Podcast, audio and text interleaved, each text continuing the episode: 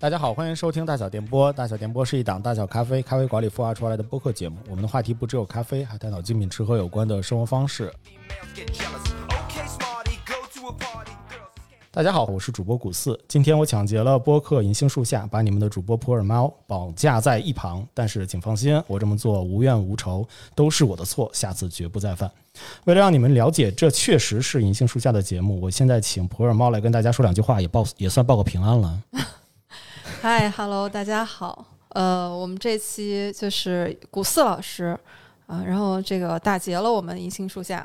啊，然后下面我们时间交给古四老师。好了，我们这一期要推荐一个作者，他的名字叫做一坂幸太郎啊，也是普洱猫很喜欢的作者，所以我相信普洱猫一定知道，要当一名优秀的人质，必须要注意的事情：第一，不要说话；第二，不要玩手机；第三，不要给劫匪添麻烦。OK，回到主题，虽然说抢占主播的位置，但是我还是很友善的，想和大家拉近关系。所以接下来我想讲一件旧的听友福利。事情是这样的，其实说到抢劫，在今年的五月份，我跟我问普尔蒙。要不要一起去抢书店？没想到他竟然同意了。于是我们把目标锁定在一家上海的推理书店——迷云馆，把我们喜欢的一版幸太郎的书硬塞到了书店的书架上，并按头胁迫老板在卖书的同时也要把这些书送光。如果你不想让老板为难，建议上海以及暑假计划去上海玩的朋友们即刻前往。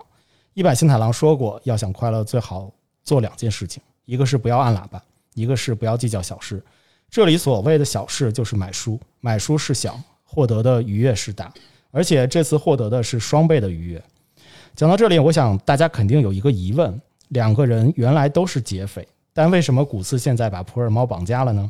其实原因在于，我想，既然是串台一起做一期推荐一版幸太郎的节目，那么不如就用我们所理解的一版郎一版幸太郎式的风格，策划出一期节目。呃，一版星太郎很喜欢写关于抢劫的故事嘛，于是就有了前面你们所听到的设定。我和普洱猫会各自以劫匪的身份主持半期对方的播客，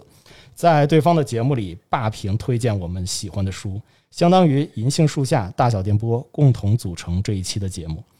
而且我觉得这样做还会很有趣的一点是，今天是我其实和普洱猫的第一次见面。我之前听银杏树下的时候，给我的感觉就是耳朵里面的。普洱猫应该是一个情绪非常丰富、有点那个多愁善感的同学，就动不动就会特别感动，然后一下子心就揪起来 那种。对，就常常眼泪啊、鸡皮疙瘩跟不要钱一样，就就一下子就出来了。对，节目里面推荐的书也都特别的本格推，就你们在你们在节目里面推荐的书也都很本本格推理，就是非常的严谨，而且内容非常的扎实。文学方面的涉猎和评论都显得特别的专业，这个是也是我自己本人特别羡慕的一点。这是题外话，而且，呃，我今天要推荐的一版幸太郎，他的推理小说其实到现在还有很多人质疑他写的不是推理或者推理很弱。他的故事让你觉得就是发生在我们身边很日常的环境下会发生的事情，就好像我们像他一样好奇心再多一点，多观察一下周围的事物，有趣的想法再多一点。我们也会发现，原来一首喜欢的摇滚乐可以拯救地球。旁边挑选唱片的大叔竟然是死神。稻草人会说话。隔壁银行正在被抢劫，其实自己的老婆是一个间谍什么的。所以我想让我来主持《银杏树下》，就无厘头一点，让普尔猫老师今天能轻松一点、愉悦一点。你看，都这么长时间不说话了，多轻松。对，其实我还是有点担心这样的一期无厘头的节目，《银杏树下》的听众朋友们会不会买账了？所以，毕竟霸占了人家的节目，搞得播放量非常低，人家拖后腿可是太丢人了。所以，为了让这期节目显得无厘头一点，我还定了一个死规矩，就是因为一版的小说里面，我们都知道有一个特点，就是它的故事线啊，还有它的叙事啊、发展和人物的故事都是打乱的。所以，规定人质，也就是现在的普洱猫，可以在。劫匪推荐书的任意时间点打断对话，问劫匪一个问题，展开一段关于劫匪的故事。问题数量最多不能超过劫匪推荐书的数量。那么在节目的下半场，我也会随机的向普洱猫提问。所以，如果听众朋友们希望能更了解节目背后的普洱猫老师的话，就请拜托耐心把这期节目听完吧。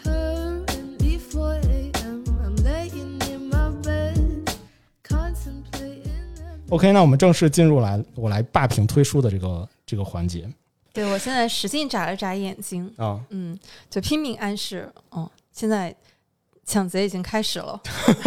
抢劫已经开始了。对，因为这期我跟我跟破猫设定的是推荐书嘛，呃，我我其实是这么想的，就是既然就真正做不了非常本格的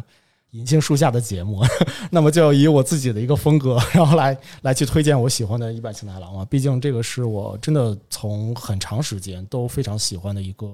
呃日本的一个推理小说家，并且他也给的给给了我很多的一些怎么讲一些收获吧。对，今天就不要讲感动了。对，今天就不要了。所以思前讲后，就要还是说以自己自己的风格比较擅长的方式来推荐，然后就是一个我纯粹喜欢读书的这样的一个人。虽然没有你们知识量丰富，没有你们读了那么多的书，然后把各种的作者情节都都能够串联起来，但是嗯，我还是以我自己个人的一些体会，以及我我和这个书的故事，然后来去展开我要推荐的书。我要推荐的书有六本，对，所以你可以问我的问题，呃，也也也是六个问题，没关系，你可以尽情的就脑袋一片空白，这样的话我就不用回答问题了，太好了。我要推荐的第一本书叫做《沙漠》，我也不知道我为什么头首先要推荐这一本书，但是呃，我在来的路上大概想了一下它的一个原因吧，就是嗯，现在正好是其实正好是暑假嘛，其实有很多的。高考的同学们刚刚就是结束了紧张的考试，要步入大学的生活，也同样有很多的大学的朋友从大学里面进到进到社会里面来，所以对，所以像像沙漠这这本书，其实给我的第一个感觉其实很特别，因为我第一本不是看的沙漠，第一本其实看的是呃像金色梦乡，还有应该死神惊仙度也在前面，然后还有呃末日愚者这类一兽朋克借地球，后来我看到沙漠的时候就觉得。就就跳了一下，你知道吗？就是他怎么突然？就是平常一般的作家都会写，一般的那个作家第一本都会写一个类似于青春小说的这样的一个风格的小说。这样的话，就就是显得可能是显得自己青涩一点，也可能自己本身就是一个初出茅庐的一个人，所以都会以这种校园啊，或者是这种青春的文学来开启自己的一个处女作嘛。比如像什么郭敬明啊、韩寒，其实都是这样的嘛。但是。但是突然在看到前面那些就是非常非常成熟、非常非常严密的一些有意思的一些小说之后，突然推出了一本那个《沙漠》，但我我我我有点记不清它的那个排序是什么样子的。但是《沙漠》其实推出来之后，给了我一个非常大的一个惊喜，就感觉像是在看一本青春文学一样。我不知道你是不是也这样觉得？对，是的。嗯，《沙漠》这本小说，你会发现一版特别喜欢描写。校园里面的友情啊，对，呃，所以《沙漠》这本书，我是在也是在中后期看到的。哦，我就有一种感觉，它非常像《金色梦乡》的前传。哦，我觉得就是这些大学里面，然后他们这些死党，当时他们是怎么样在一起，就玩在一起，然后当然也经历了很多事情，到毕业的时候就四散了。但是多年以后。然后在仙台，因为那个事件啊，然后他们又聚在一起，互相帮助，然后帮助当年的好朋友啊，然后摆脱了困境。对对对，确实。我觉得这两本书真的，如果你读过《金色梦乡》而且比较喜欢的话，强烈推荐再回来看一下《沙漠》。嗯，像《沙漠》的话，我当时其实工作没多长时间，所以的话就一下子把我带回到了我当时大暑大学时候、大学时代的那些那些回忆里面。所以《沙漠》真的是。我觉得进入大学以及从大学出来的这些同同学们，其实都可以来去看一看沙漠。我真心的希望就是说，像以前我们那个年代，可能宿舍里边都会有一本村上春树的《挪威的森林》。我希望现在的这个年代，就是大家宿舍里边都可以有一本沙漠。对这本书为什么叫沙漠呢？其实它就是一个反差的对比，就是大学是我们人生当中的一片绿洲。而当我们毕业的时候，我们就要去步入社会了，对，就是那一片沙漠，嗯，但是你会靠着当年你绿洲里的这份滋养，然后这份回忆，然后带给你勇气去走进这片沙漠。嗯，所以请大家认真的对待自己的大学生活吧。对我经常也是和朋友说，如果你喜欢伊满幸太郎，我们就是朋友了。真好。因为在很长一段时间里面，喜欢一版是一件很孤独的事情啊。就当年他没有那么爆红，就同时期可能我们，呃，嗯，村上春树就不用说了哈，那是持续了多少年的，嗯，这个偶像级的作家。嗯，嗯，这些年就是东野圭吾，这些都不用介绍啊，你只要说一些个名字，大家就会展开很多的联想啊，有很多的交流。但是一坂幸太郎在很长一段时间里面是一个很陌生的名字。对，嗯，当然这个呃，我们银杏树下的朋友也知道，我们去年呃有一期节目是聊呃聊了一坂幸太郎的《金色梦乡》啊，就是一坂幸太郎，我们就。嗯，就这个作者我们就不多介绍了哈，大家可以去听那期节目啊。一个很重要的标志啊，呃，仙台，它东北呃日本东北大学毕业啊，也就是我们敬爱的鲁迅先生的校友学弟啊。对，在你在那期节目里边，其实也有详细的介绍，然后和安全出口一起，是吧？对，金色梦乡，因为我们已经呃做了做过一期节目了，所以今天我们就不展开去推荐了哈，大家可以去也可以去参考一下那期。对，这是我推荐的第一本书，叫做《沙漠》。嗯，第二本书，我我其实有推荐，叫做《一首小夜曲》。啊，嗯，我不知道猫老师就不知呃知不知道，就是呃，《一首小夜曲》其实是他最开始的时候写给他很喜欢的一个摇滚乐手，就是叫做齐藤一和呃齐藤和义。对他和他的第一篇。叫一首小小的那那个那那篇的一个小故事，其实是写给他的这个很喜欢的一个一个摇滚乐手。然后其实讲的就是一个相遇的故事，因为他觉得就之前他因为呃齐藤和义的一首歌，然后于是就正式踏入了那个小说作家的这样的一个呃职业。然后并且呢，他也就是非常喜欢他的歌，就一直很很羡慕能够跟他去相遇，而且他在。呃，我最近看到他的一篇那那个随笔集的里面，他也很觉得自己很幸运，就是成为了呃小说家，不是说获得了什么样的奖项或者什么样的荣誉，他觉得很幸运的一件事情就是和自己之前去追追逐的这个偶像能够一起合作，然后一起去做电影，然后一起去做音乐，在这样的场合上面，之前如果是一个普普通通的一个小职员的话，是完全做不到的事情，就是觉得嗯还挺好的。所以，其实，呃，一首小乐曲，其实本身它的第一篇是因为这样的一个故事，然后后面慢慢慢慢展开了其他的一些，呃，呃，应该是五个还是六篇的这种短的短篇，最终把这个呃邂逅关于邂逅的这个点，然后去串联了起来。我觉得就是，其实整个的这本小说，我看下来的话，就觉得很很温柔，就是就特别像五月天的那个温柔，就就很温柔的一个一一本小说。只要是一版的小说和音乐的关系一直都很紧密啊！就大家都说，你如果读一版的小说，最好旁边放的 BGM 就是 Beatles 啊，然后鲍勃迪伦，包括他小说里有好多情节都是和他们的歌有非常紧密的联系的。嗯嗯，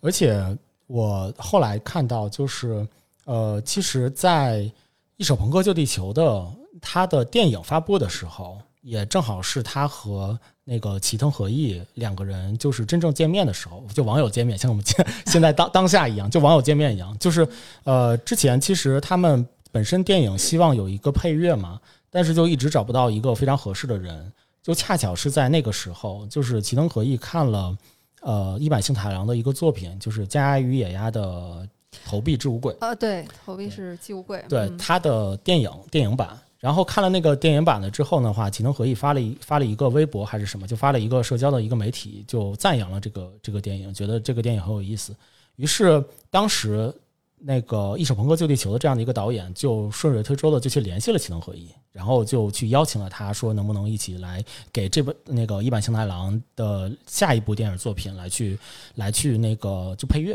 啊。后来启能合一就非常的就一下子就答应了嘛。于是也让一坂幸太郎和他有了这样的一个相遇的一个故事，就觉得后面后面他们合作的部分就非常的顺水推舟了。因为两个人其实其实风格很像，就他的那齐藤合一的音乐和一坂幸太郎的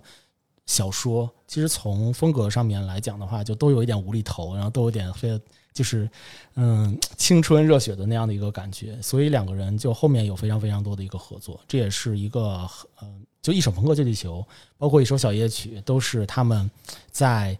相遇的这个过程中的一个契机吧。嗯，都还是挺好玩的。所以一版，然后为我们树立了一个嗯正确追星的方式。我我不知道你知不知道，就是他在豆瓣前一段时间就单独开了一个账号，可能是出版社帮他开的对，啊，但是会有一个帖子版的直播，就他会在一个时间定期的一个时间来去呃出现一下，然后回复大家的一个评论。我当时还特别激动的，就前面去发发了一段很冗长的话，当然没有前面的那个 咱们的节目那么冗长，对，发了一段很很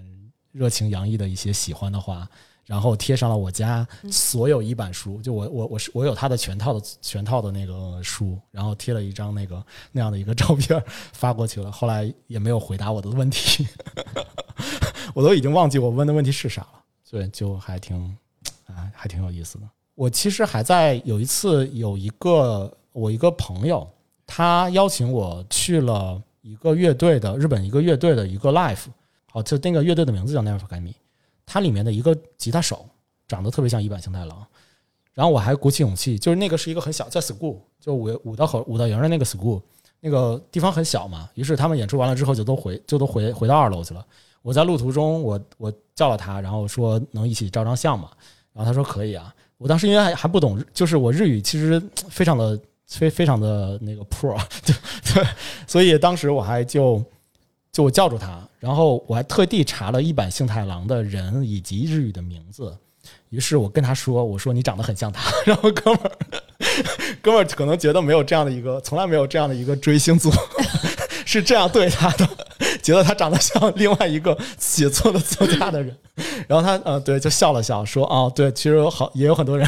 就很客气的跟跟我说说也有很多人就是也也这么说什么这一类的可能我大概听的就是这个意思吧，于是就非常尴尬的 走走掉了。但是我在看他的演出的时候，就每每就让我想到了就是一坂新太郎在很多部小说的作品里边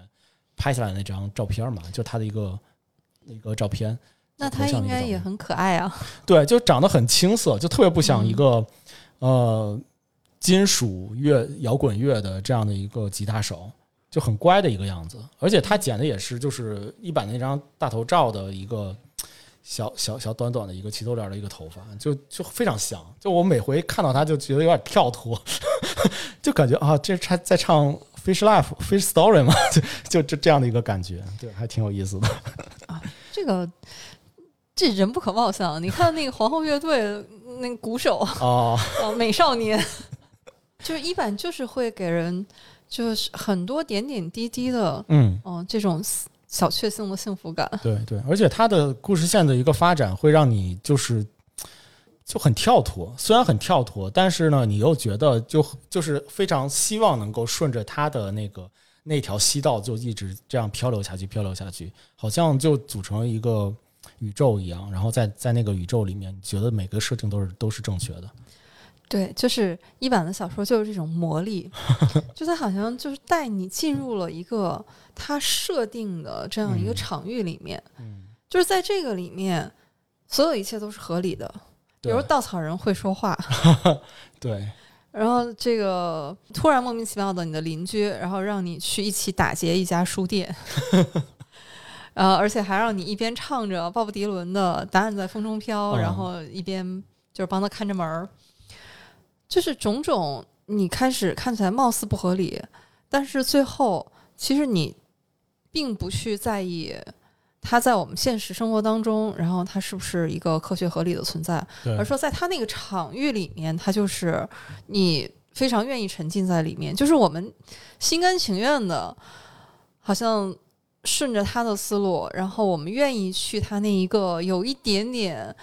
呃，像童话世界的这样的一个设定里面，嗯，然后去放飞自己一下。哎，对，我可以提第一个问题了，就是我其实挺好奇的，就是您和一版的这个相遇。我和一版的相遇，其实怎么讲，就是我有一段时间，我在我在刚从大学之后毕了业之后，然后步入工作的时候。有一段时间其实是特别平淡的，就在那一段的一个时间的话，我特别想找到一些，也不叫精神寄托吧，就是讲找找到一些让让自己就是内心丰富起来的这样的一些东西。然后，而且那段时间我就开始，其实大学的时候大家都看那个《挪威森林》嘛，后来就慢慢延续下来去看一些小说类的一些东西。后来我发现觉得我很喜欢看小说，于是我就我就去专门的去找一些小说，呃，但是。我又我又很喜欢日本，所以我就开始往那个日本的那种小说文学上面去偏。当时我其实同步在看，呃，像村上春树、东野圭吾、乙一，还有一坂幸太郎，还有一些杂七杂八的，就什么宫部美雪，还有还有对对对，还有一些还有一些什么，就那会儿其实出了很多，但是头部的可能都是村上春树，嗯，而且东野圭吾其实呃呼声也很高，但是我在看这些人的时候，我会做一些比较，就是。呃，我当时的那个状态，我是觉得就是村上春树是那种就产量太高了，就 完全追不上的那种人，而且而且我喜欢他的都是前面的一些前面的一些书，像《冷酷仙境》啊，还有一些那个呃别的一些书，但是呃后面的像东野圭吾呢，就是前两本很出色，就就白夜行和。呃，嫌疑 X 嫌疑 X 现身，对，就那两本很出色。然后后面可能我忘了是哪部作品了，让我就是突然突然就弃坑了的那样的一个感觉。嗯，及时止损，对，及就及时止损了。之后我我自己感觉下来的话，我很喜欢一坂幸太郎以及乙一，但是乙一的问题是在于，不是乙一不是问题，乙一是一个非常好的作家。乙一的风格，对，乙一的风格是在于，就是他写的会相对超现实一点。然后，而且由于它是以这种恐怖推理吧，我不知道是不是这样的一个定位啊，就是那种的样样的一个呃故事来去展开。当然，它的那个烟火什么尸体，还有还有我的我我的尸体什么的，那那那本小说其实还真的挺好的。但是我总感觉就是一坂幸太郎他写出的这个作品都非常的日常，就跟我们的日常其实相关，好像很多都是你自己多想一步，或者是你自己的好奇心多一点就可以发现的一些事情。当时正好是很很在看那个《金色梦乡》，还有在看那个《死神精确度》，还有在看《末日愚者》，以及呃他的《美丽人生》。对，就这样的一些书，都觉得哇，这个这这个故事好像就发生在某一个路口的身边的某一个人，或者甚至可能未来就会发生在我自己身上的一个我自己要逃亡的这样的一个过程，就觉得哎很亲切，而且金句又很多。然后 又特别适合我们小王子，对，特特别适合我们这些就是很矫情的那那会儿，就是青春过不去了，就大学生活这个愤青当时没没没愤完，没愤够，完了之后就，所以那段时间开始慢慢慢慢的去选择看一坂幸太郎的小说，后来就越来越喜欢，就越来越沉迷的那段时间，就这样慢慢就这样一直看下来了，对，大概是这样的一个故事吧。对，因为说到日常，其实我要马上推荐我的第三本书。嗯，我我推荐的第三本书叫做《孩子们》。哦，啊，是一个非常纯真善良，然后又非常日常。因为呃，我在理解，就一坂幸太郎他一直呃觉得自己在写推理小说，但是很多人不承认。因为我我他他在随笔集里有这样的一个。呃，说法就是他所理解的推理小说其实是一个更泛的一个领域。他觉得，呃，就像是综艺，就像是一个娱乐的一个呃，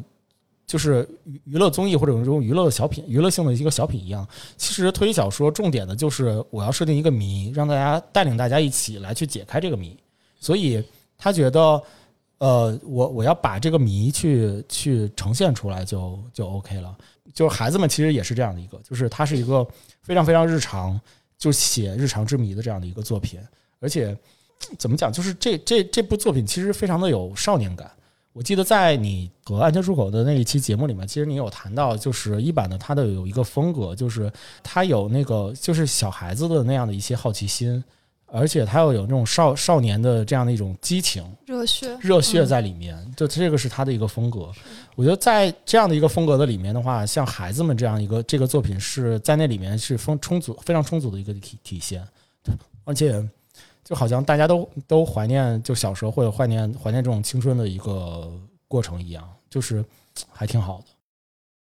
我第一次读他的小说的时候啊，因为是在新兴。出版社的午夜文库里。啊，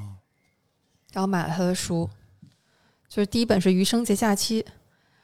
然后读完那本书我非常喜欢啊，是是那本书让我认识了一版。哦，但是呢，我读完以后我说这这为什么放在午夜文库里？他拿就是推理在哪里？对，应该早 C 晚 A 的那个早 C，呃，就是那个呃。但是悬念还是有的，包括它整个四个故事，然后最后串起来，其实是一个完整的闭环，然后是有悬念在里面的。嗯，但是这个读多了以后，其实我就发现啊，不重要。对，我就完全可以发现，就是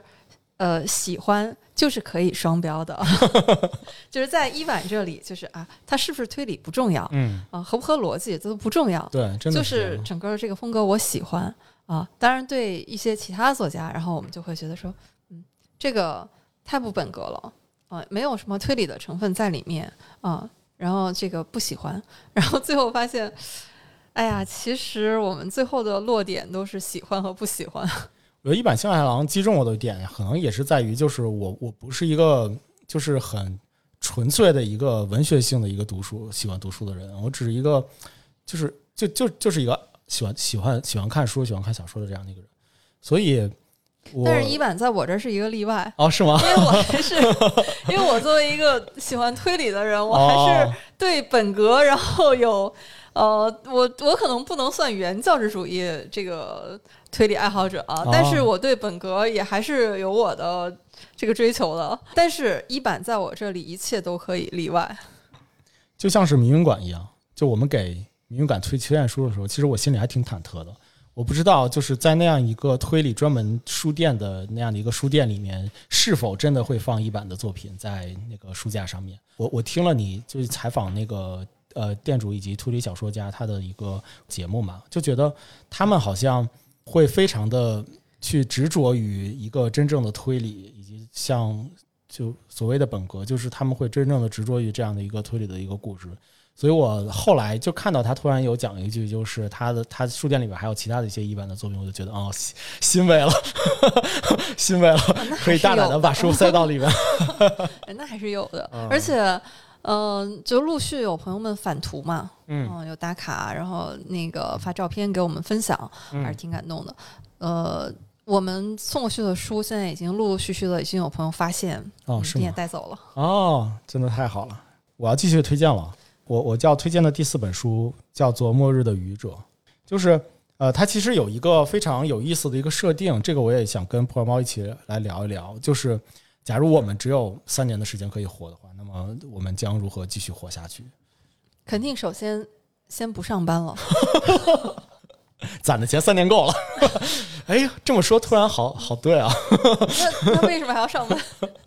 没 有开玩笑，开玩笑啊。呃，如果有这个必须要履行的社会责任，那还是需要的啊。如果岗位需要我的话，但是《末日愚者》里面，你记得有一篇故事是特别打动我的，就是一个女孩儿，嗯，她说。她要把她父亲所有的藏书读完，然后要活下去。对对，是的，是的，是的。其实可能还会有一些，嗯，我不知道你的选择是什么样子的。就是如果是我的话，我也会闷在一个书店里面去，好好的把整个社会的一些精华，然后在那里面去去去读完吧。哎，我还真的有想过这样的一件事情。其他的呢？如果只有三年的时间，我觉得三年的时间，就我现在买的书也读不完。哦，这样啊，你你也有很多就是没有读的书是吗？那当然了，太好了，我终于可以欣慰了。我今年有一个习惯，就是喜欢买书，就突然一下子就井喷了，然后于是都塞满了书架，但是就没有时间读。我还一直很焦虑、很惭愧这件事情。我觉得如果只有三年的话，就说。你读万卷书行万里路嘛？嗯，然后还有很多组合的大好河山都还没有去过，是也很想去看一看。呃，而且读书和旅行这件事情，它一定是有非常强的相关性的。嗯，就书里面写的东西，你有的时候是真的要去实地去看过去体验的。嗯，反过来，然后再来印证这个书里面写的内容。所以啊，假如真的只有三年的话，我觉得一边走一边读。当然，可有条件的话，在一边录播客吧。哦，这样的话三年也不太够。我以为再喝点酒呢，跟李白似的，一边走一边读，再喝点酒，嗯，就好了。没有，我可以喝大小咖啡的咖啡。哎呦哎呦，大小咖啡没有在别的地儿开。带着带着咖啡包，然后对对，就嗯，然后也可以带着茶嘛。就因为如果是，我觉得都是需要环境的。比如说你到呃那些。山清水秀的地方，你就会想喝我们的中国茶了。嗯嗯，然后但是如果是去一些人文古迹的地方的话，可以喝点咖啡。就是三年的时间不太够用吧？当然，这还还有就是你和家人的，呃，当然还有就是你和家人朋友的相处啊，对，嗯，和大家相聚的时间。对这个故事里面有一版写的一句话，就是这个世界要怎样与我无关，身边的人和当下的时间才是我们要关心的事情。我觉得这篇小说，这部小说吧，就它可能更多的是要告诉大家，就是要活在当下，就是要关注当下的这些身边的人和事情，然后在剩下的三年的这个时间里面，好好的去珍惜身边的人。所以，嗯，我其实我们前段时间疫情嘛。就那段时间，其实大家都还是挺挺恐慌的，就感觉好像铺天盖地的都有一些世界末日的一些消息啊、论点啊什么的。就类似的消息，可能在二零一二之前，可能还就就大概是那样的一个时间。现在过了十年之后，然后又开始冒出来了。就是嗯，所所以所以，我觉得就是看一看一版它的如何的去解答这三年的时间应该怎么过。好好的去看看这本小说，还是挺有意义的一件事情，而且自己会获得很多的一些，我觉得是收获吧。就是关心当下的事儿，其实是一个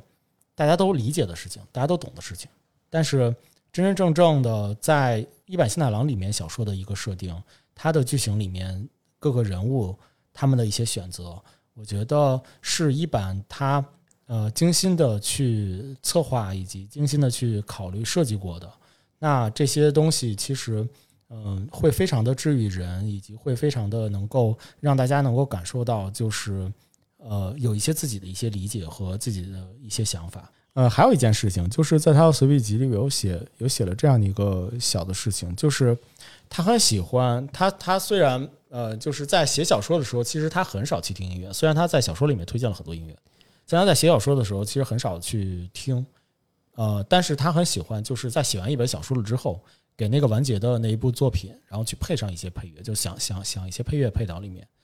后来他他在说到《末日语者》的这篇那个这部小说的时候，他他是这样这样推荐的，就是他他推荐了一个日本的一个摇滚的乐队，叫叫 Analog Fish，他其中有一部作品叫做《黑夜骑士》，然后这部作品里面的其中的有一句话，他觉得非常的契合像《末日语者》的这样的一个设定。就是这最后一句话其实很短，就是世界还没有结束，就告诉大家世界世界还没有远远没有结束。虽然只有三年的时间，大家都知道那个 deadline，但是这三年的时间，这些日子还都是你要每天踏踏实实的要去过的。你要见的人，你要发生的一些事情，都还是在每一天的里面来去承载的。我要推荐的第五部作品啊，这个我太我可太喜欢了。这部作品叫做《哦爸爸们》，后来这个跟那孩子们 遥相呼应是吧？对，而且。呃，在市面上有两版他的这个作品，然后第二版的话就把这个门去掉了，就是“哦爸爸”。呃，在第一版的时候其实是“哦爸爸们”这个标题。我当时这这个故事其实还挺好玩的，就一个高中的生高高中生，然后就各种篮球打得好啊，学习也非常好啊，而且还有人追，而且麻将也打得好，就感觉跟沙漠里边出来的人一样。对，同样是沙漠里边的一个角色里边，而且。而且你你看这些故事的时候，就感觉我们那会儿有有一个台湾的组合叫做无印良品，嗯，对他他们有一个歌叫做《身边》，我不知道你有没有看过他的那个 MV，就是唱着那个身边的歌，然后看的那个 MV，你就感觉就跟。这个欧巴爸们里面设定的这个 这个人，他所会的这些技能是一样的，就是每一个男生都希望的那样的一些呃优秀的品质，在这个小孩的这个高中生的身上都体现了。然而是为什么呢？就是因为他有四个爸爸，对，就很很有意思的一样一个设定。就作为作为一个男生，就觉得还挺挺挺酷的一件事情。而且那四个爸爸都有不同的才艺，然后都能够从不同的角度。来去帮你分析问题，来去帮你解决问题，有的就特别大条，就有的呢就就是在在一边，就虽然很虽虽然话很冲，但是还是很默默的关心你。有的人会给你很实际的一些帮助，就是不同的爸爸会给你不同样的一些有意思的一个设定。我就觉得哦，好像，四个还真的挺挺，四个爸爸还真的挺有意思的。而且从一版新太郎的角度来讲讲的话，其实奥爸爸们其实对他来说是一个呃写作风格的这样的一个转变。他在奥爸爸们的作品之前，大部分的一些作品，比如说《奥德邦的祈祷祈祈祷》是他的第一部作品嘛，然后后面的像那个呃《美丽人生》啊，像《重力小丑》啊这些，《加牙与牙》《投币式置物柜》这些，包括到沙漠为止这些的作品，其实都是以我想写什么我就来去写，就从一个初出茅庐的一个作家，然后坚定着自己的一个想法，对于推理小说的一个理解来去写的这样的一个一些故事。然后，但是在欧爸爸们开始再去写这部作品的时候，其实他自己呃开始有一个小小的一个转变，而且从风格上面其实也有一些小小的一个转变。一个转变呢，就是说他自己的一个转变，一个是说他可能会更像更更面向他的读者一些，然后呢会去呃采纳读者的一些反馈的一些意见。来组成自己的一个架故事的一个架构的一个设定。另外，从文学风格上面来讲的话，他之前非常喜欢的两个作家，可能你比较熟悉，一个是大江健三郎，一个是北方贤三，这两个人。然后这两个人其实一个是偏那种硬汉侦探的一个非常非常非常古典的一个古典派的一个推理小说，然后还有一个呢，就是大江健三郎其实是会偏文学性，他希望能够把这两个人的风格。结合在一起，变成他自己的一个风格，就是呃，用一个大江健三郎这样的一个独特的一个文风，就非常文学性的又很日常的这样的一个文风，来描绘北方老师的那种就是被卷入到故事中心、充满娱乐性，然后以及紧张感的这样的一个小说，节奏非常的紧张的这样的一个小说。所以从呃从从开始从《抱我爸爸》那个作品开始，他就慢慢慢的就是开始去磨练以及形成后面这些作品的一个风格。对，所以这个还是一个挺对于他的就是看他喜喜欢他的作品，看他的作品的这个是这个朋友们来说的话，我觉得这还是一个相对比较呃里程碑式的这样的一个节点吧。就是其实呃对于他前后的这样一些作品的一些对比啊什么的，可能都会有一些。呃，性质所在对，而且到最后就是四个爸爸来去救儿子这个事儿，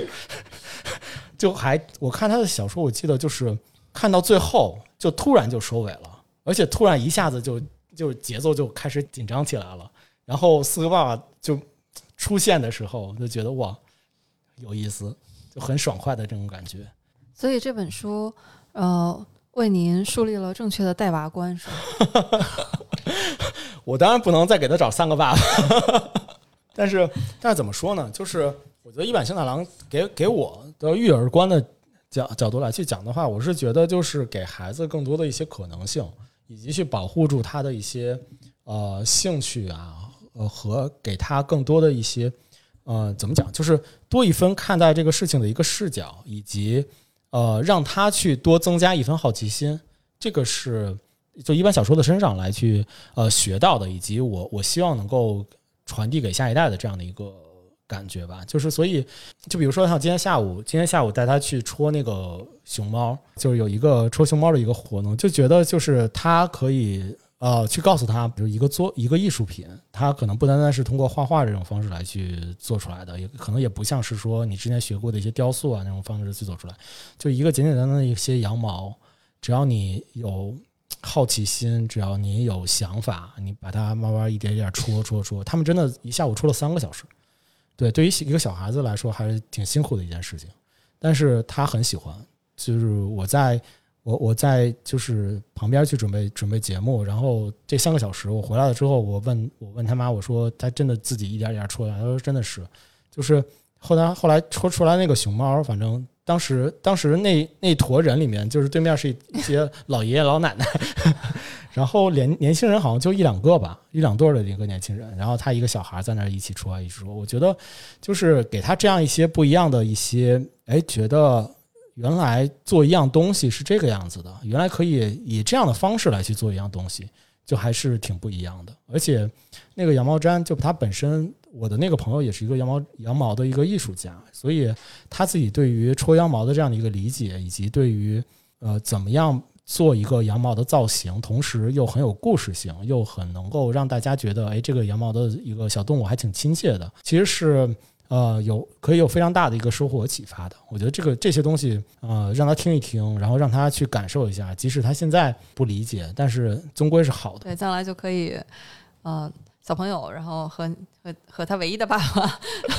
然后一起来读这本儿。对，呃，爸爸。对，哦，爸爸版还真的是我在。就是未来他在某一个年龄段的时候给到他的一个书单的其中的一个。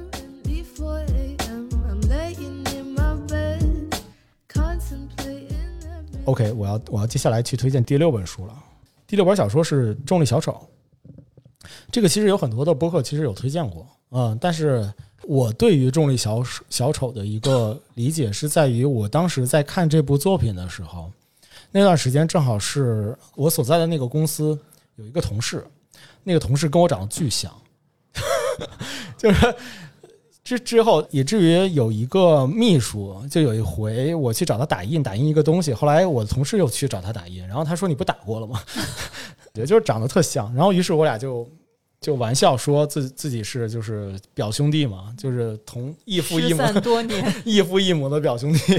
的那样的一个感觉，后来。后来就是呃，慢慢的就是大家在工作中可能都多多少少都会一些遇到一些压力和迷茫嘛，于是他就他就辞职了。但同样在我的团队的里面，就是后来我又喜欢很喜欢去送书，在那段时间，就是我跟他在共同经历就公司的一些呃状况的时候，以及公司的一些压力的时候，我正好在看《重力小手》的这本书，让我一下子就是《重力小手》本身它的一个设定就是一个兄弟俩嘛，嗯，然后同样叫 Spring 的两个两个兄弟。一个泉水，一个叫春的两个兄弟，他们两个人，然后同时弟弟又同样遇到了人生的一些问题，以及包括自己家庭的问题，以及包括他自己的一些问题。然而，全家都好像在有意无意的在。呃，帮助他，然后帮助他去排解，帮助他去坚定，就是多给他一些信信心吧。我是觉得，就给他一些更多的一些信心，以及说，呃，帮助他慢慢的去消散他对于家家庭，他对于自己的那些疑问的那样的一个过程。所以，其实一下子在看书的那个过程中，其实我就有点带入我跟我的那个同事了。然后，同时我们俩在共同经历一些困难的时候，我就其实有有一些感触在里面。于是，当他提出到离职的时候的话，我就非常笃定的，就是把这这本小说就是送给他，就是因为就我感觉，一个是跟他像像是真的是兄弟一样，就我们俩关系其实也挺好的。然后我们俩在共同共同经历，就我发现他在有一些那个呃人生的一些状况的时候，我都觉得就是可能很多的一些对他说的一些话，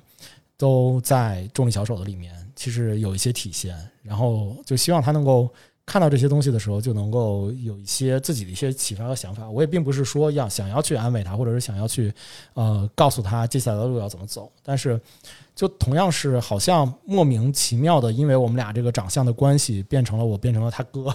然后他变成了一个就是我的一个表兄弟一样的这样的一个感觉。那么，我就突然在那段时间就萌生了一个我要把我要把讲给他的话，就通过记书的这种方式给他。所以。所以重力小说就这么来的，就是我我很喜欢的这部作品，也是因为在那段时间，呃，给了我很大的一个触动，以及我跟我那个同事的一个关系。所以对我来说，我推荐了重力小丑，而且好像我放在民营馆的那本书是一个是一个绝版吧，我不知道，就是它那个版其实很老的一个版，嗯，相相对相对于在国内出到出出的是第一版的一个。然后我特意的去，呃，我这次我这次其实送给民营馆的这些书里面，其实也有很多是因为是是老板，是呃，我我也找找了一段时间吧，算是，就是因为我还是希望能够呃让大家发现的时候，或者是给到大家的时候，或者是推荐给大家的时候，还是那种就是我当时看到他的那个样子的那种感觉，所以我会单独的去找那一版。然后来给给别，因为我我觉得好像很多书有的书再版，比如说他好像换了一个出版社再版的话，可能他的译者可能他的封面的设计对对会有一些变化，但是我还是希望说能够保留我原来就是给我触动的那那些样子的那些书，嗯嗯，然后放到放到民馆里面让大家去发现，这样的话大家可能拿到的时候就真真正正是好像跟我的这个。故事其实有关，有一些共鸣，我们可以一起 high five 一下的，对，的那样的一些对感触吧。对，所以我还特意挑了一下。哎，我特别有共鸣，就是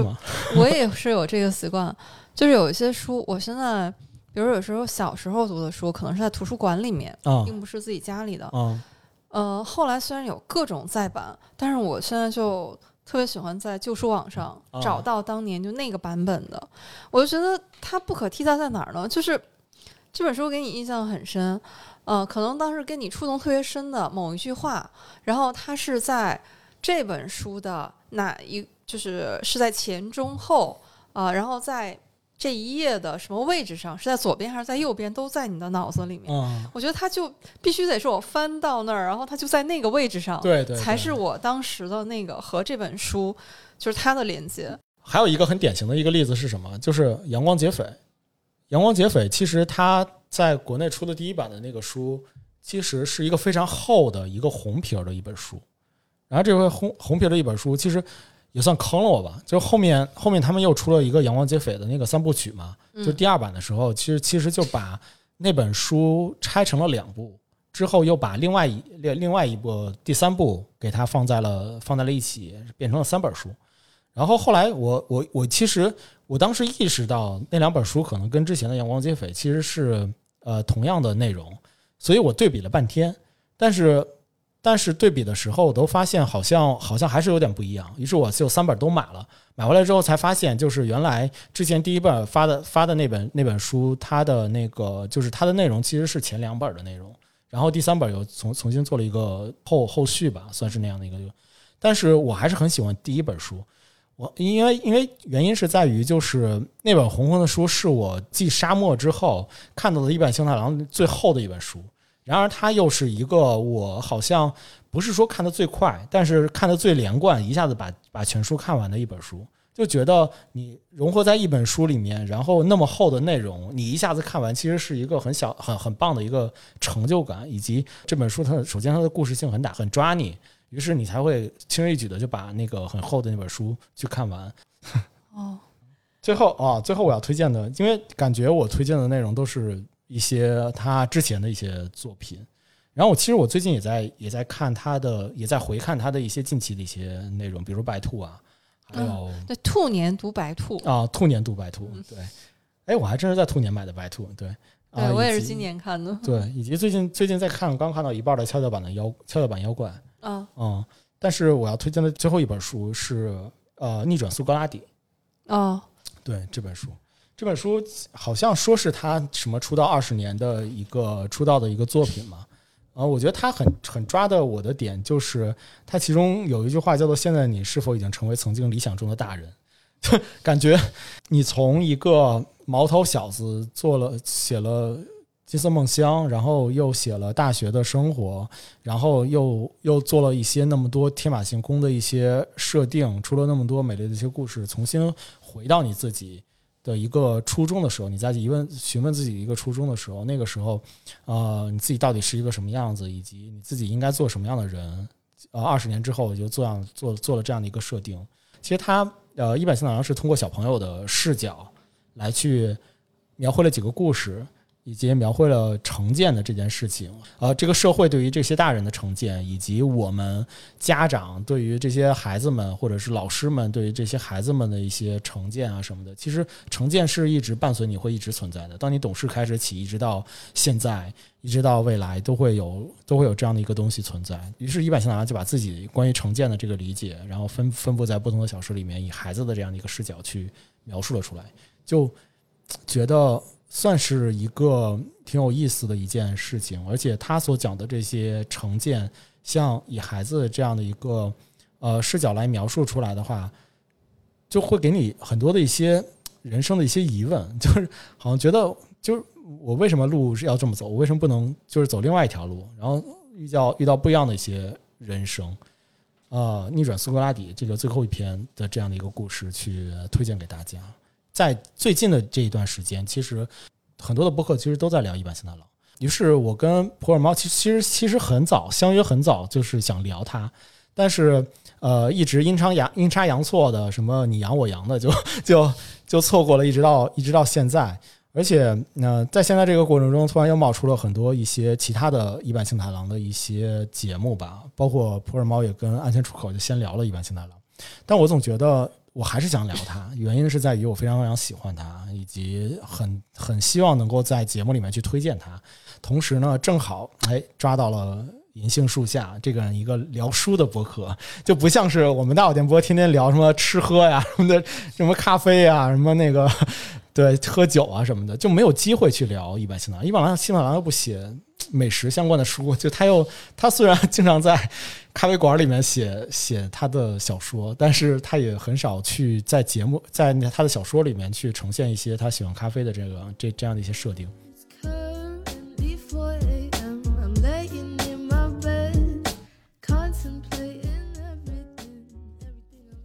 那接下来由我来推荐一些一版新海洋的书。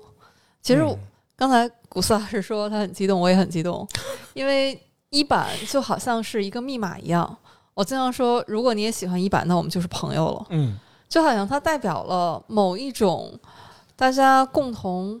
喜欢或者认可的东西啊。至于是什么，有一些些的不可言说啊。这个随着我们推荐的书，可能大家可以感受一下啊。对。我第一次读一版的书是新兴出版社午夜文库哦，呃，里面有一本《余生皆假期》哦，我开始真的看到这个书的名字就被吸引了，就不想干活了，多么向往啊！对，呃，然后我们的京剧小王子啊，当然在这个书里面贡献了很多这个撩拨我们打工人心弦的，比如说这句：“每次遇到讨厌的事，我就会想起假期。”嗯，就是一版的书，它都有一个。这个开头就非常吸引你的设定，比如说这本书的开头上来第一句话就是“其实老爸我有外遇了 ”，就是首先是这句话，还有就是这个句式，就是现在很多都人都喜欢说什么什么我啊如何如何，嗯啊，这个就是在一版的书里面你会经常看到这种句式。对，然后呢，你再往下看就发现这一家三口，啊，是父母。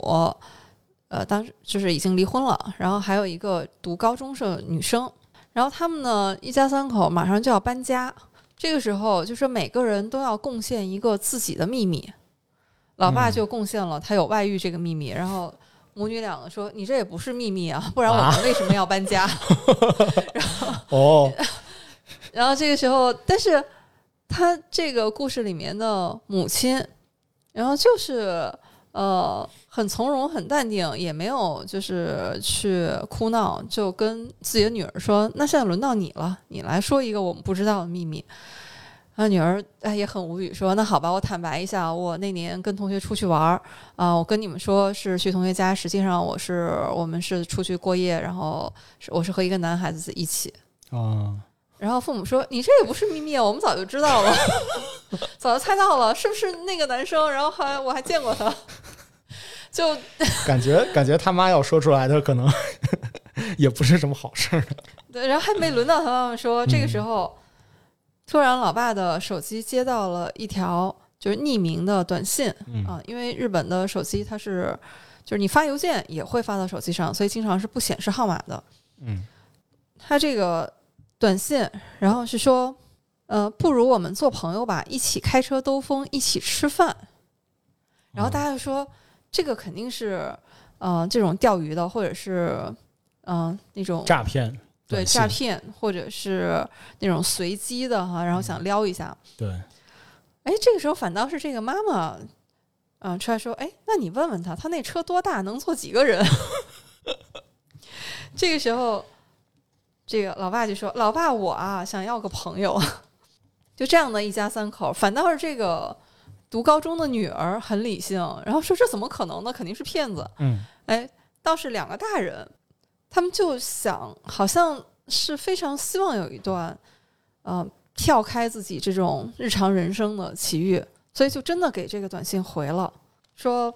我们做朋友吧。我是个四十七岁的男人，我妻子今年四十五岁，女儿十六岁，我们能一起做朋友吗？然后这个时候，一家人就在想，对方肯定会。可能破口大骂哈，结果没想到那个人就真的过来接他们了。哦，一家人就坐上了这个发短信来的这个冈田先生的车，然后出去兜风去了。非常多的没有想到，然后于是就发展出了这样的一个剧情。对，它里面其实每一章，然后是一个相对独立的故事，嗯但是到最后一章的时候，你会发现，就像胡老师说的，哎，他们都串起来了，原来都是有原因的，是因为这个冈田先生，然后是一个社团里面的人啊，然后他还有一个搭档叫沟口，他们两个都想摆脱这个社团，但是冈田先生呢被灭口了，啊，这个沟口先生就一直想为他报仇。就是这个沟口先生，然后他就有很多精心的设计，然后最后他就成功的让他们的社团老大，然后掉进了这个陷阱当中啊，啊。所以到最后一章的时候，其实你的心是悬起来的，因为对方可是一个仅凭藏在这个袜子里的一个刀片儿，然后就徒手干掉了五个人的社团老大呀。哦，我想起来了，对，后来这个社团老大纠正了他们一下，说，呃，这个不，说说不是这样的啦。说哦，那是不是这段是传闻？他说不是五个人，是六个人。但是这个社团老大说，其实那个冈田先生并没有死，啊、只是说他不想干了。那我这个老大不要面子的吗？嗯然后所以呢，我就跟他说，你就这个隐居起来就可以了。但是是不是这样呢？那沟口先生肯定不相信嘛。他就说啊，其实呃，你可以印证嘛，就是又回到我们故事最开始的那一家三口，说其实你现在看到有一个你喜欢的美食网站。啊，然后这个网站上就是那个更新的人，就是那一家三口里的那个女儿，啊，说实际上，呃，真正操作的人是那个冈田先生，但是你说这个谁会相信呢？对吧？他说没关系，你可以印证一下，看看你给他发短信，看他会不会回你。嗯，所以整个就是很多线索呢最后又会，就他们啊之间都是有很多联系的。对，所以最后到底怎么样呢？嗯，所以大家要去看书，啊留一个悬念。《羽生机假期》这一本，其实就像你刚才说的，就是那个父母轻易的相信这个劫匪一样。我觉得像一坂幸太郎，他在自己的作品的里面，其实总会传达个传达着一些声音，就这个声音就是你要相信别人，看嘛，就像是那个呃《金色梦乡》一样。就是他好像就所，就是他即使那样的一个困难，即即使逃亡那样困难，但但是总有最后的一样武器，就是要相信别人。对，所以其实对于一坂幸太郎还来说，就我们我们总觉得就是接到短信之后，好像看到这个东西就是诈骗，然后这个事情就结束了。然而在他的设定里面，父母回了这个短信，于是开启了之后的一个之后的一些故事的一些情景，好像都是顺理成章的，就是因为一般有这样的一个设定。是的，所以你看他的这本书里面，然后也是金句频出，比如说，呃，要是你快乐了，那就不叫工作了。所以为什么一版的书它总是就是经常能够戳中你，就总有一款戳中你。总有一款戳对，中。比如说所谓人生最重要的就是距离感啊。而且他的书里面，你经常觉得文风是那种非常散淡的，对，他这里面的人呢，可能也是这种非主流的。你看这一上来就是就非常散漫的人。对，哦，但是你读到最后，他都会给你一种温暖的力量。就是我读完这本，我就记住了一坂幸太郎这个作者。啊，我还记得当时跟书友交流，然后有个书友就特别兴奋跟我说啊，有人喜欢一坂幸太郎，说你一定要去看《金色梦乡》啊，说妈妈你一定要去看。然后呢，还有电影，啊，我就一下被这种热情打动了，因为这个虽然是我读第一本，但并不知道下一本要读什么嘛。好，然后我就听，非常听劝啊，就非常信任，听了书友的话，对，相信了，啊，去看了《金色梦乡》啊，就从此爱上一版。从此入坑了。对，就嗯只需要两本书。就是当时看《金色梦乡》的时候，大家觉得其实写的是日本的呃刺杀肯尼迪。对，我觉得大家即便是看电影啊，因为电影也非常好看，你还是要回去看原著，嗯因为原著小说里面它的细节要更丰富的多。对我接下来要说，接下来这一本啊，就是家鸭与野鸭的投币式寄物柜。刚才其实谷老师也反复的 Q 到了这一本，但嗯这本我真的太喜欢了。嗯、这个绝对是在一版的书里面是排名前三的。把神明关起来就可以为所欲为了。对，就是它的这个设定，为什么？就是它这个书名，呃，你是一直要到读到最后，然后才知道它为什么起这个书名，不然的话，开始我就说家鸭与野鸭的这个投币式寄物柜，是这个柜子里面装着家鸭和野鸭吗？还是这个柜子上画着家鸭和野鸭？其实都不是，家鸭和野鸭是一个类比，嗯，是，其实它是有一种隐喻在里面的，就是。呃，一个你本土文化的人和一个外来文化的人，就像家鸭和野鸭一样，就是你看起来很相似，可能大家都是亚洲人，嗯，但是精神内核里面有很多东西是不一样的，文化层面是不一样的。对，所以他是用了这样的一个类比啊，也是这本书里面的两个好朋友啊，他们机缘巧合的，一个是日本人，然后一个是不丹人，对。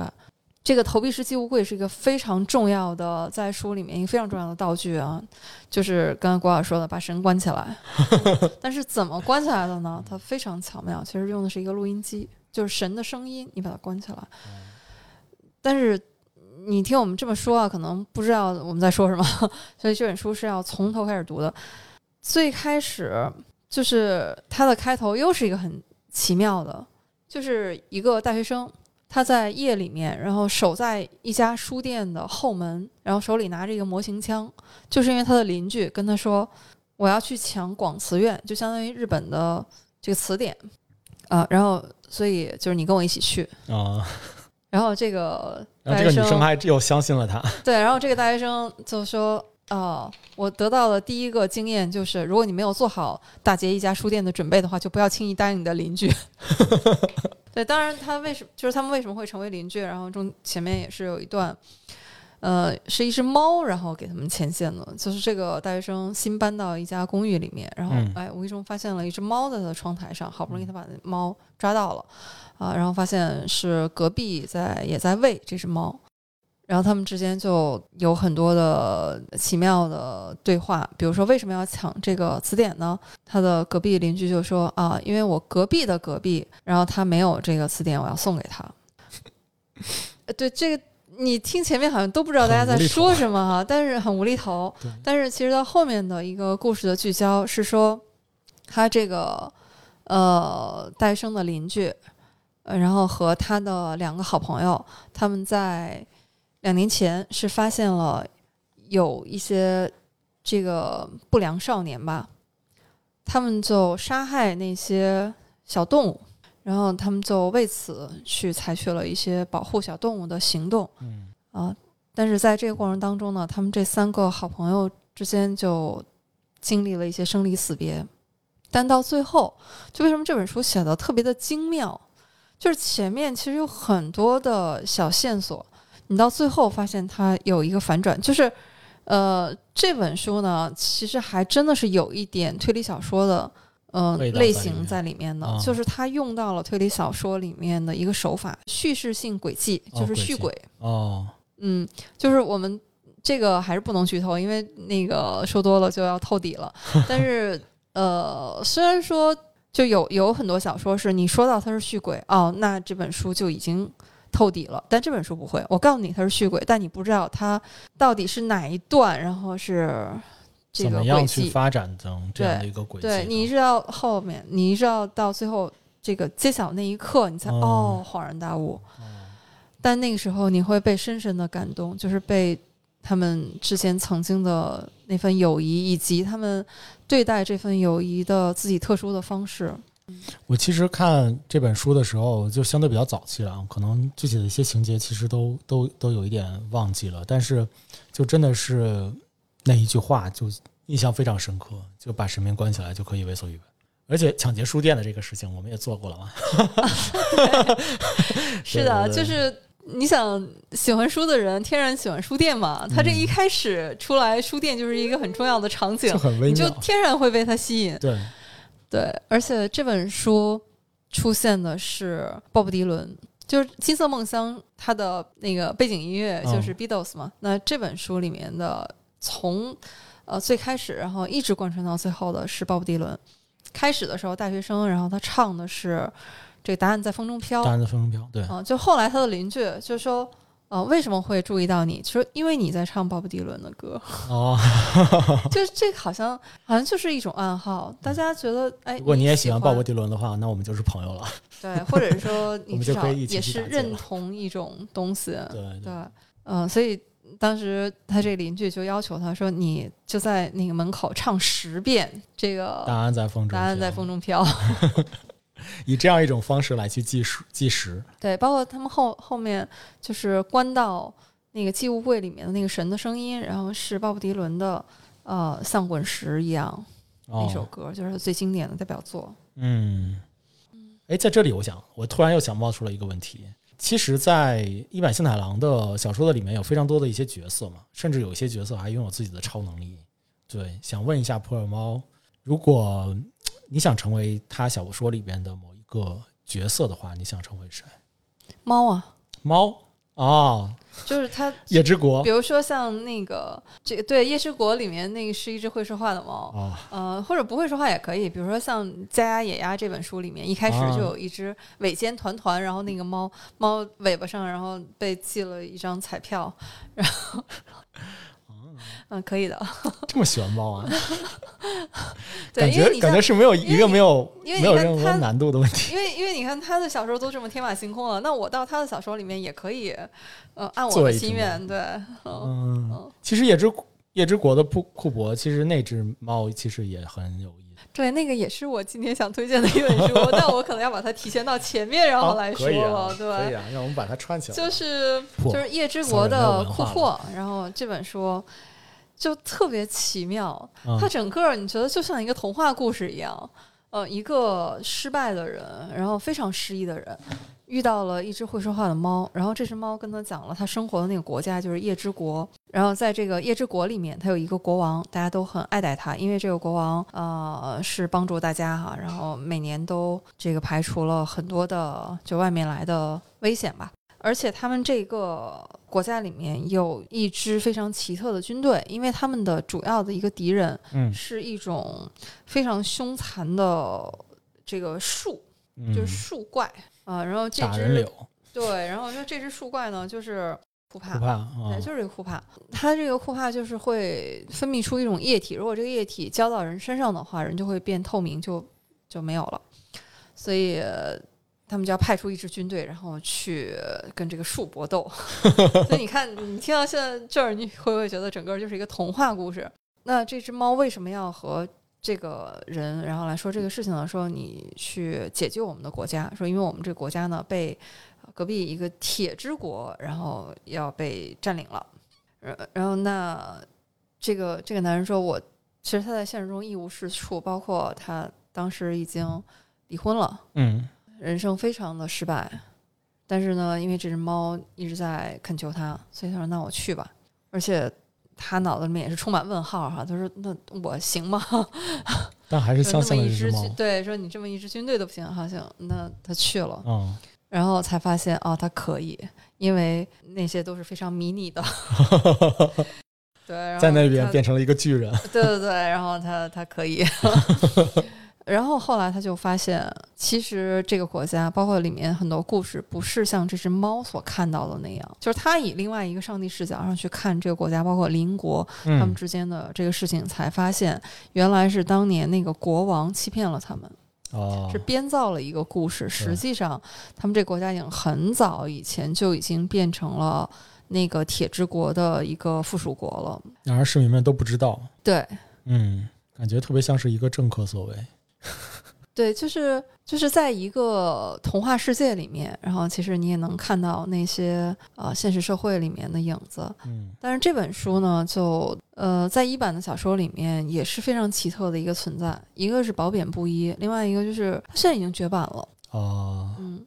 那我还是很幸运啊，我买到的是新一本新书，对。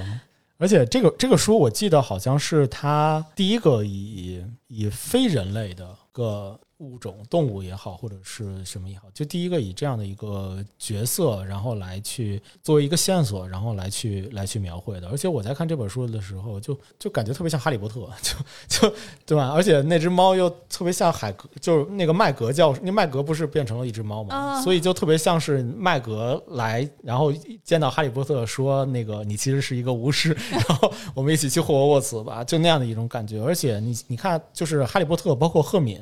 其实，在小说里面的一个设定，也是一个就是外来的一个一一个人，因为本身赫敏是麻瓜家庭去去培养养大的嘛。虽然他自己知道自己是巫师，哈利波特是完全不知道自己是巫师，在直到在收到来信的时候才知道。所以他他们进到那个哈利波特，呃，就就进进到霍沃霍沃茨的时候。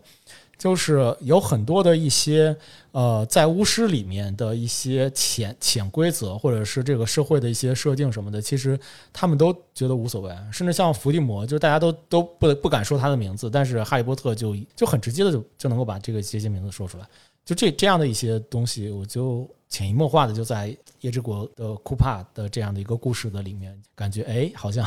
有意思的一些故事。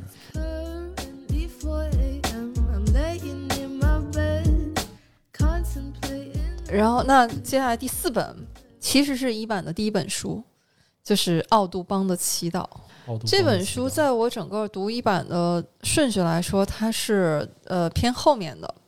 就我是前面看了很多他的作品，然后再回来看这本书，有一种追根溯源的感觉。就是我发现，哦，原来他写第一本的时候就是这样了。哦，原来大家说的稻草人是他呀？对，就是已经奠定了他整个的一个风格。这本书开始一上来也是一个非常奇特的设定，就是一个这个程序员，嗯，然后他在软件公司工作哈，但是因为受电磁波的影响，导致他视力下降了，所以他不得不辞职。但是呢，他要养活自己，所以他被迫去打劫便利店，但是当然没有成功，而且还被那个抓住了。但是他就想办法逃出来，嗯，但是四处逃亡嘛，就。机缘巧合的到了一个岛上，这个岛与世隔绝，就是和日本的，就是本岛啊什么的都没有联系啊，就完全是一个呃桃花源式的小岛。对，然后在这个岛上就有一个会说话的稻草人，而且还会预言，还是个预言家。对，而且这个稻草人呢，他有一个预言，就是说，就是这个岛上有有一个。百年来流传的诗句，就是说，这座岛到底缺少什么？终究有人会远道携来，就这个也是一个谜题啊！到底这个岛上缺什么？其实也是到这个书的后面，大家才恍然大悟，就是是由这个外来的这个伊藤，就是他开始也觉得，嗯，除了与世隔绝，除了稻草人会说，好像没有什么区别啊。但是后来他突然意识到了。这个岛上确实缺一样东西啊，很重要的一样东西。而这个岛上真的就是，它不光是世外桃源，而且有它自己的规则。比如说，它这个岛上唯一的有一个这个，你可以说是执行加法或者执行这个大家的判决的这样的一个人，他是唯一的一个杀手。就是大家如果认为说这个人他应该被处决，然后这个杀手就出动。然后这个呃伊藤。就外来的这个人呢，到岛上见的第一个人叫日比野，然后就带着他在岛上去各种游览。然后这个人也也是很神奇，就是他是一个孤儿，嗯嗯，而小的时候父母是被杀害了，但是呢，他又是一个很纯真的一个人，然后在岛上就是跟谁都认识，但是大家对他也是很同情、很怜悯吧，但是又保持一个距离。他自己是一个快乐的油漆工。然后暗恋这个岛上的呃一个姑娘啊，但是这个女孩呢对他就可能没有把他放在眼里，对对对，呃，就你又觉得他像一个童话的世界，但是呢，他又呃让你觉得是现实中的，因为他也是有一个相对很完整的社会结构嘛在里面，就这个岛就特别迷人，嗯，就我在看的时候，我觉得哎，如果有这样的一个岛，嗯，然后我是在上面。呃，能能带我到这样的一个岛上去，我觉得应该是一个特别特别奇妙的体验吧。嗯，我也想有一个会说话的稻草人，但是怎么会有人这么残忍？怎么会把这个一个会说话的稻草人然后给杀害了？杀掉？哦，就是你完全你不会去呃纠结说他是不是现实。稻草人怎么会说话呢？但是你就相信他会说话，而且当他被杀害的时候，你非常伤心。嗯然后其实说到奥德邦的祈祷，然后那就要说到一手朋克救地球，就是你发现一版它的书是一个自成体系的一个宇宙，对，然后在一手朋克救地球第一个故事里面，你发现奥杜邦的祈祷里面，这个男主角就是我们说的那个程序员，就出现在了呃一手朋克救地球的第一个故事里面，就是动物园的引擎，就是它不是直接出现的，它是出现在对话里面，呃，有三个人然后在说话，在聊天儿，就这三个人呢和伊藤是同学，他们就聊天说，我前几天在医院碰见他了，说那个人在看眼科，说嗯哟他怎么了？他说呃没有，说那个人经常把一句话放在嘴边，说人性之恶就是人与动物的全部区别，因为他们是动物园的引擎嘛。他这个故事就是呃一个市长被暗杀了，然后这个凶手在在逃，有三个这个大学的好朋友，就晚上就约在动物园见面啊，然后他们在这个由动物园和这个一个案件引发的联系，嗯但是他们在聊天的时候就聊起了他们共同的好朋友啊，啊。那你看和奥多邦葬礼呃不是呃和奥多邦的祈祷就呼应上了，同样做了这个演有因为有演技，就是那个伊藤，哦，我觉得就是那个人，因为他就是在那个软件公司工作，嗯然后眼睛出了问题，然后辞职了。嗯，对，就是哦，原来这个故事是这样它会有呼应，就是呃一版的书迷朋友们，然后嗯特别喜欢去梳理。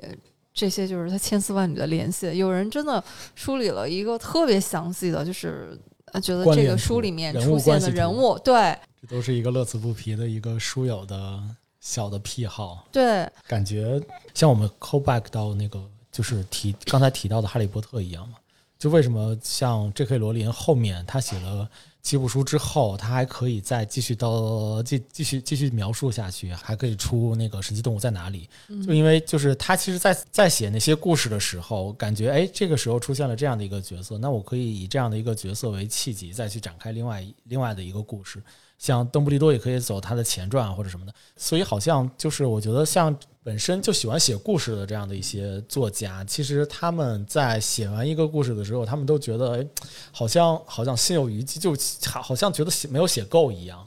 我同样可以从另外一个角色的角度来去展开另外一的一样的一样故事，而且好像一版幸太郎他的一个人物的设定，你你看起来像是提前规划好的。就是这个人的角色是一个工程师，那他就可能未来在后面的一些其他的故事里面，他同样是以一个工程师的身份来去存在，然后同样以以工程师的这样的一些呃能力，或者是以他的这些，就是以他的这个故事线，然后来发展成一个新的故事，但他的职业同样是一个工程师，同样是一个有远级的一个工程师这样一个角色。很奇妙的这个，很奇妙很奇妙嗯，书和书之间，嗯，这样的联系，所以这个是呃一首朋克救地球。然后刚才其实郭老师已经提到了，就是嗯白兔，哦，白兔，对呃兔年读白兔嘛，因为这个是我今年在。过年的时候，我说过年有七天，然后嗯我要读七本书，当时做了一个计划，我说看看能不能读完。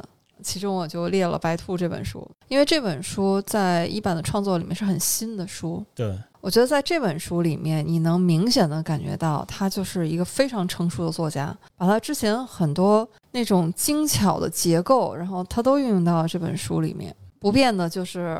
上来非常抓人，嗯，就是突然发现，呃，主角之一吧，他叫兔田嘛，名字也带个兔子，嗯他是在一家专门绑架人的公司里上班的。对，就是大家觉得说，嗯，这不是犯罪吗？对，但是他就觉得自己就只是个打工人，嗯他每天就只负责把这个绑架到的人质，然后送到一个地方，就像这个运送货物一样。流水线里边的对，一然后送到那儿，然后。他就可以下班了。嗯他就一直觉得这样的工作又安稳，然后呢又啊、呃非常的稳定，就是一个打工人的心态。而且一下班这个事情就跟我没有关系了。然后嗯他有一个非常幸福的小家庭和自己的妻子，然后两个人这个非常恩爱和甜蜜。啊但是他平静的生活就突然在这一天被打破了。突然发现回到家里面，太太不在了不在家，对，然后怎么也联系不上，这时候非常不安。呃，突然他就接到了消息，然后说你老婆这个被我们绑架了，好像真的有一种报应不爽的感觉啊。但是并不是这样，因为他这个时候就是想尽办法说我要去救我的太太，因为他确实很爱他的这个妻子。这这是第一个开头，然后第二个故事呢又是很神奇，就是在一个这个别墅里面，然后就发现。这个一家人，然后被绑架了，啊，是有母子两个，然后被绑架了。嗯，当时这个被绑架的时候，这个母子母子俩就是有一句哀叹啊，然后也是特别扎心。他说：“我们明明已经为了不给别人添麻烦而循规蹈矩的活着，明明已经为了不引人注目而只行走在阴暗中，却仍旧处处倒霉。为什么会这样？我们到底做错了什么？” 对，就是就刚才我们说的一个打工人心态的哈，一个嗯，就这样的一个小职员吧。嗯，虽然他从事的是一个其实并不是呃阳光下的职业，还有就是循规蹈矩的母子，就他们为什么会遭遇这样的事情？就这个时候，读者的整个心都会被吊起来了。然后你就继续往下读，你肯定会想啊，那他的妻子会不会被救啊？这对母子会不会得到这个解救啊？嗯，警方会怎么处理啊？包括绑匪那边会是啊出什么大招啊？尤其是你看到他的妻子在里面就受到很多折磨嘛，你非常气愤。但是就是他就是各种反转，然后后来又发现说这不是真的母子，对，装出来的。对，就是另有发现是打劫的地点都不一样。对，然后就就白兔，我觉得它是和一版呃刚才我们聊的那几本都不太一样，就是它的节奏其实还挺快的。对，你就会被整个的这个节奏，然后就带着往下读。呃，但是里面不变的是一版的那种温情，就是他在整本书里面，然后都在致敬《悲惨世界》。然后他们都在交流，就是啊，对《悲惨世界》的一些看法，包括里面其实最后也有一点点，就是比如说里面有一个很重要的人物，可能你要和《悲惨世界》里的人去对应的话，就是那个沙威警官嘛，嗯，你觉得还是有一些呼应的。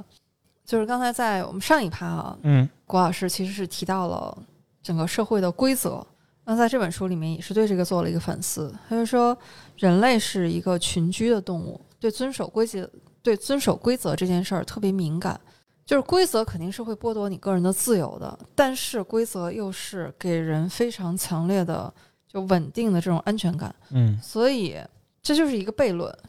就是可能你想破坏规则，但是你又一定会被，就是从小到大你就会被被这个谆谆教诲说不要破坏规则。所以规则也是对于人性来说，其实是一个悖论。所以这本又是一本阅读体验很奇特的一本书。嗯，我觉得这本书也是特别适合拍成电影。嗯嗯，而且它是我久违的就重新找回到一版的那种叙事风格的一本小说。我其实很在今年之前很长时间其实都没有再读一版了，但是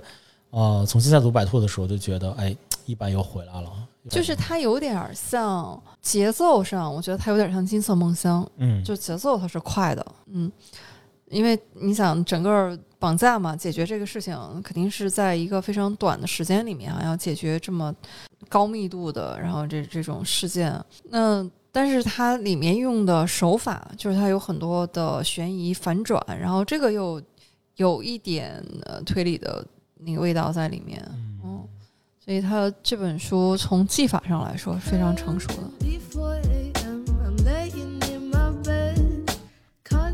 首先来说，一版的书我都很喜欢，这个也只是我选的一些我印象特别深的一些书了。但是整个一版的书，觉得某种意义上来说，可以你随手取一本，然后就可以开始读。但是如果你之前从来没有读过一版的话，我觉得还是可以从像《金色梦乡》啊这些书开始入手。这样的话，可能会你开始进入的时候，就是它会更贴近就日常生活啊。然后之后你再去读像《余生皆假期》《家野鸭》，然后呃，包括像《奥杜邦》这些更加跳脱的然后能让你更放飞的这些书，可能你会有一些心理准备。对，其实我也一直在想，就是为什么就是一版新奈良会有这样的一个风格的一个存在？就我在看他的。那个随笔集里面，他自己有这样的一个描述嘛，就是呃，他他他在人生中受到过非常多的一些别人的帮助以及别人的一些影响，其中有一个是呃，当时他在十岁的时候，他爸送了他一本书，然后那本书在他的书腰上面曾经写写到过这样的一段话，就是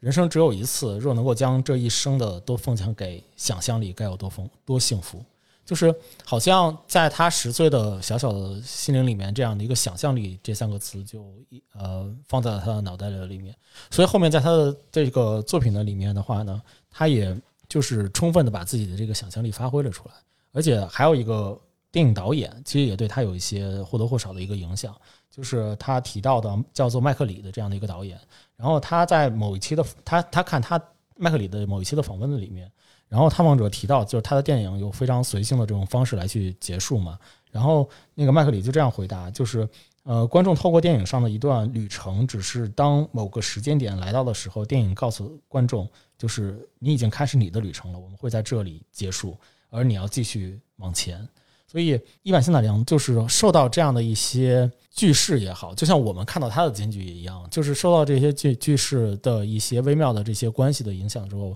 从而包括之前他他喜欢的那个大江解散郎，然后以及他另外的一个作家，就是他慢慢慢慢的形成自己的一个写小说的这样的一个风格，把自己的充分的想象力，把自己对于生活的理解，这种人情世故的这样的一些理解融合到。这个作品的里面，同时通过一些文字来告诉大家，呃，如何去相信，如何去热爱生活，如何去呃拥有一份好奇心，然后把每个人都是善善意的去对待这种人事物，还真的是一个就是挺好的一件事情。我其实，在准备这期节目的时候，有一个非常强烈的一个潜意识，就是在于我好像想要再重新读一遍《金色梦乡》，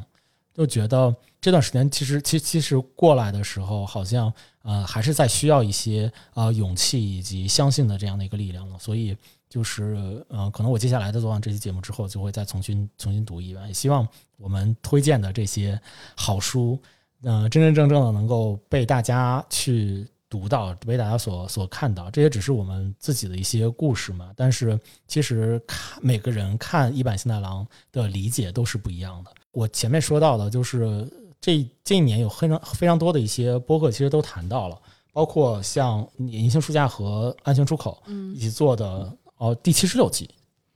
东野圭吾和一坂幸太郎，对日本推理不只是职业推理，我还可以去推荐一些类呃一坂幸太郎讲一坂一坂幸太郎的一些播客，比如说我最近刚刚听到的一期，在做这期节目的时候搜一坂幸太郎找到的一期节目。这个播客叫做《三宅一生》，对他们其中有在第十八期有做了一个很早的一期，做了一个没有人不喜欢一版新大郎，那个是我呃近期听到的最痛快听一版新大郎的一期一期节目，因为。就我吐个槽啊，就感觉现在很多一些呃播客节目在聊一版新太郎的时候，好像总是有一个主播他并不是一版一版的粉啊，就总是某一个人在状况外的那样的一个感觉。但是三宅一生的这个播客是两个人，两个两个女生，同样都非常喜欢一版新太郎，同样在就是入坑非常深，而且他我我甚至我很多的一些讲出来的一些事情都是都是听到那个播客里面才才了解到的一些东西。然后所以那两两个人在一起。就是同时，我是有两倍速在听，就非常的有意思，你知道吗？所以那个那一期节目有推荐给大家。另外还有我偶然误差，对我刚才也想说偶然误差。对对对，他们其实从他们做了，他们讲了很电影很多，就那个子弹列车的那一部电影，就从他的名字是第三十期啊，凑一一个火车的杀手这件事也太偶然了。还有怪异电台也讲了一版青太郎，嗯，他们讲的那个标题是写书二十年，治愈推理摇滚如何。被他完美的去呈现，呃，以及我还很喜欢的一个博客叫做“现实肤浅”。哦，对他们，其实，在七十八期那期，呃，也很火，就很多人很喜欢那一期节目。他呃，就是叫“吃得好吗？睡得香吗？以及最近看了什么吗？中间有一个人去推荐了一版幸太郎的小说，而且同时也也说自己很喜欢一版幸太郎，然后同时也就是在生活中能够给他一道到一些治愈啊什么。我也讲哦，原来我很喜欢的一个播客，他们的那个主播也喜欢一版一版星太郎，所以确实播客圈子里面喜欢一版一版星太郎的人还真的挺多的。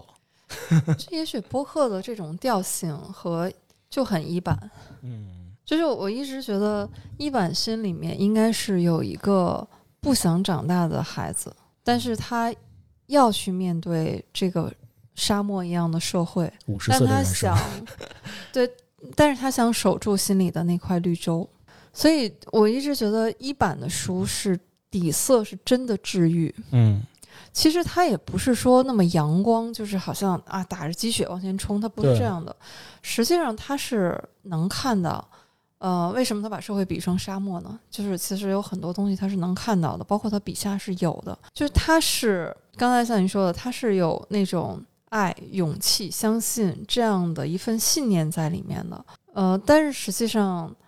他也会用他的侧笔告诉你说，其实，嗯，这些都是很宝贵，甚至是很偶然的事情。嗯嗯，就是可能他。你最后啊，比如逃出升天，这就是很侥幸的事情。但是因为爱，因为友情，然后它真的发生了。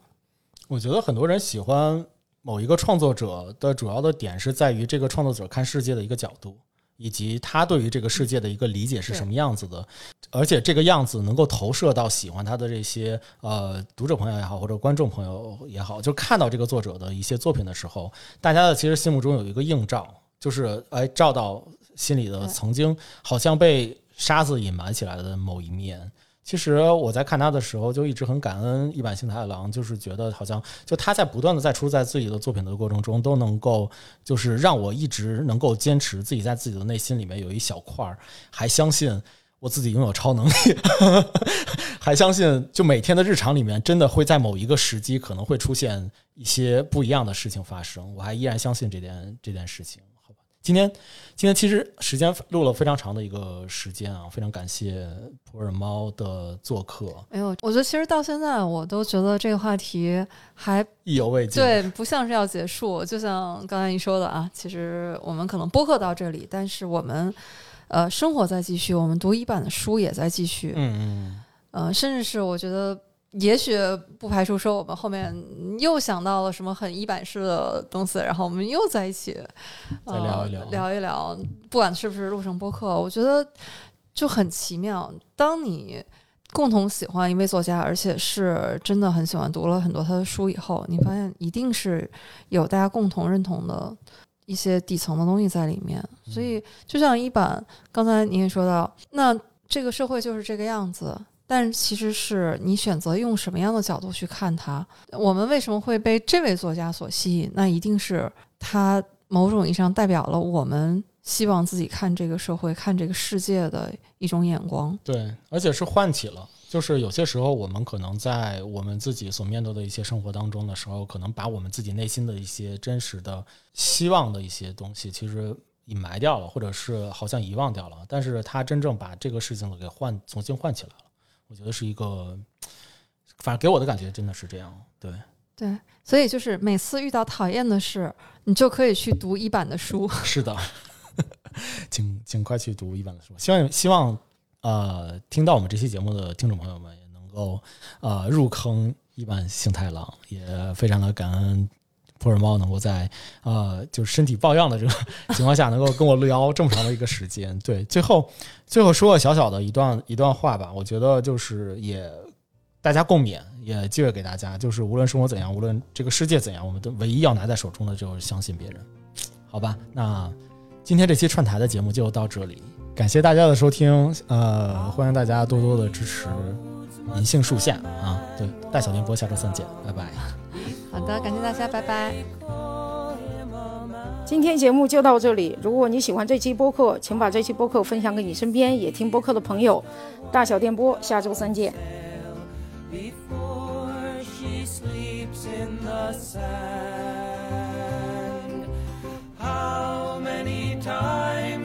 The cannonballs fly